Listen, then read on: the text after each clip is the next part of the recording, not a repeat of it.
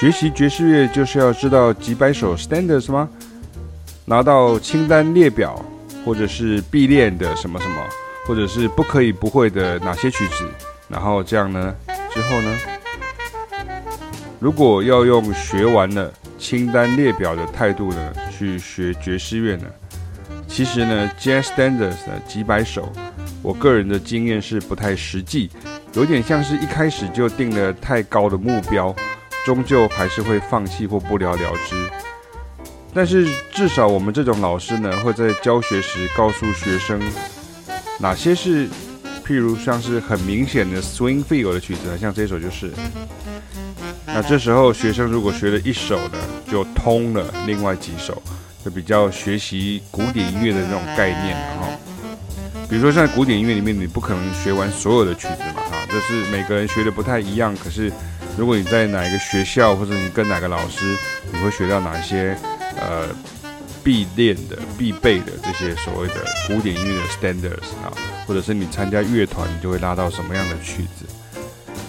比如说像是你会拉布拉姆斯的小提琴奏鸣曲，那你的技术程度上呢，就能演应付得了格利格的小提琴奏鸣曲啊。这简单打个比方就是这样子。不是因为单纯的小提琴奏鸣曲六个字哈，因为这六个字不代表什么。因为像莫扎特的小提琴奏鸣曲，跟格利格的小提琴奏鸣曲，跟德布西的小提琴奏鸣曲，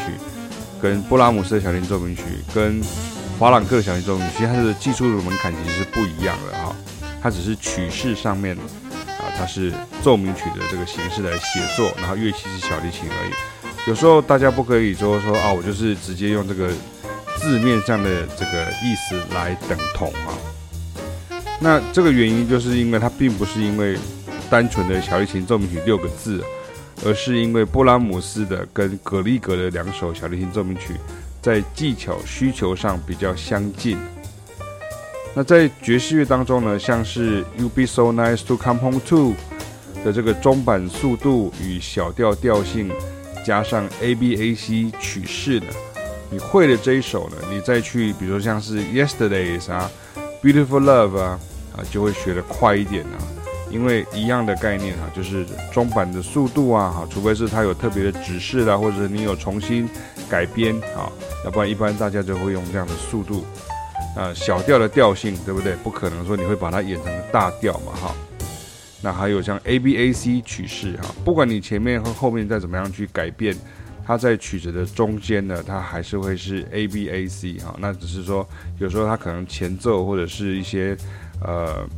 编曲上面，它可能会拉长一些节奏的呃和声的节奏的这个长度，可是它的格式是不会变，它不可能变成 B A C A 哈，因为这样就不是这首曲子的。那我觉得这是我们这种爵士乐老师的强项哈，我们会有经验教学生怎么触类旁通，以及持续进步。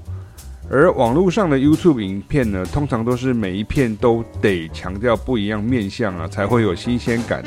才有点阅率。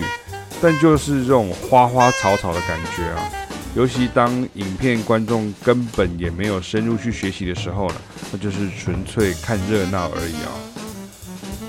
所以说哈，没有什么简单的 standard 这样的东西啊。站在老师的立场呢，